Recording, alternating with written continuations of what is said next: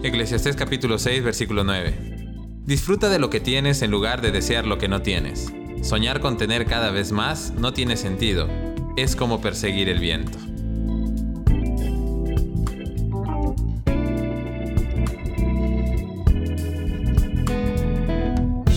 Hay una tendencia muy común en el ser humano de desear lo que no tenemos, angustiarnos por un pasado que no podemos cambiar y desesperarnos por un futuro que no podemos controlar.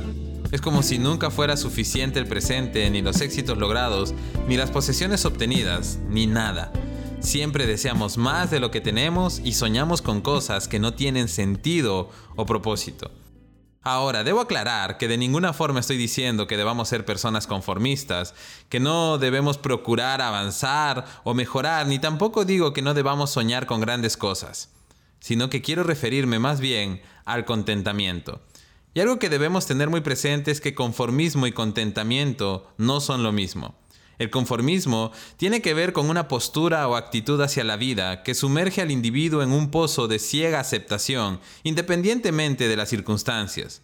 Por el contrario, el contentamiento no es simplemente estar satisfecho donde se encuentre. El contentamiento es conocer el plan de Dios para su vida, tener la convicción de vivirlo y creer que la paz de Dios es mayor que los problemas del mundo.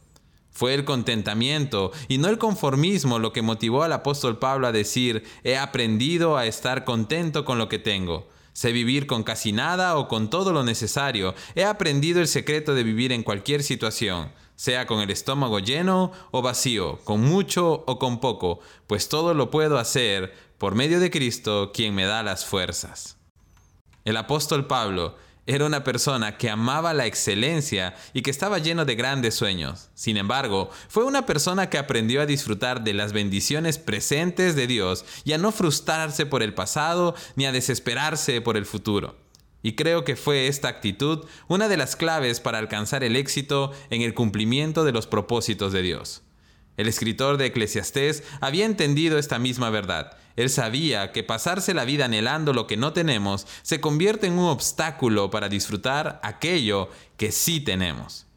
Muchas veces pasamos nuestros días renegando por nuestras circunstancias actuales e imaginando lo que sería nuestra vida si tuviéramos esto o si tuviéramos aquello si nuestra familia fuera distinta, si nuestra pareja fuera otra, si tuviéramos más dinero, si nuestra casa fuera más grande, si viviéramos en un mejor barrio, si tuviéramos mejor salud, si nuestro cuerpo fuera distinto, si tuviéramos más preparación académica, si tuviéramos sí, sí y sí. Y no nos damos cuenta que mientras invertimos tiempo en imaginar lo que sería, nos estamos perdiendo de disfrutar lo que es. Mientras soñamos con lo que no tenemos, nos estamos olvidando de agradecer por lo que sí tenemos. Así es que hoy quiero animarte a disfrutar la vida. Tal vez las cosas no son como las quisiste, pero te aseguro que si lo piensas un poquito, encontrarás muchas razones para ser agradecido. No pierdas más tiempo en pensamientos de frustración por el pasado o de temor por el futuro y enfócate en disfrutar el presente.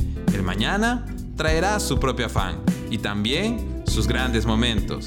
Pero por ahora, proponte en tu corazón disfrutar de todo lo que tienes y todo lo que puedes hacer, porque Cristo te fortalece. Si Dios está contigo, disfruta. Que Dios te bendiga.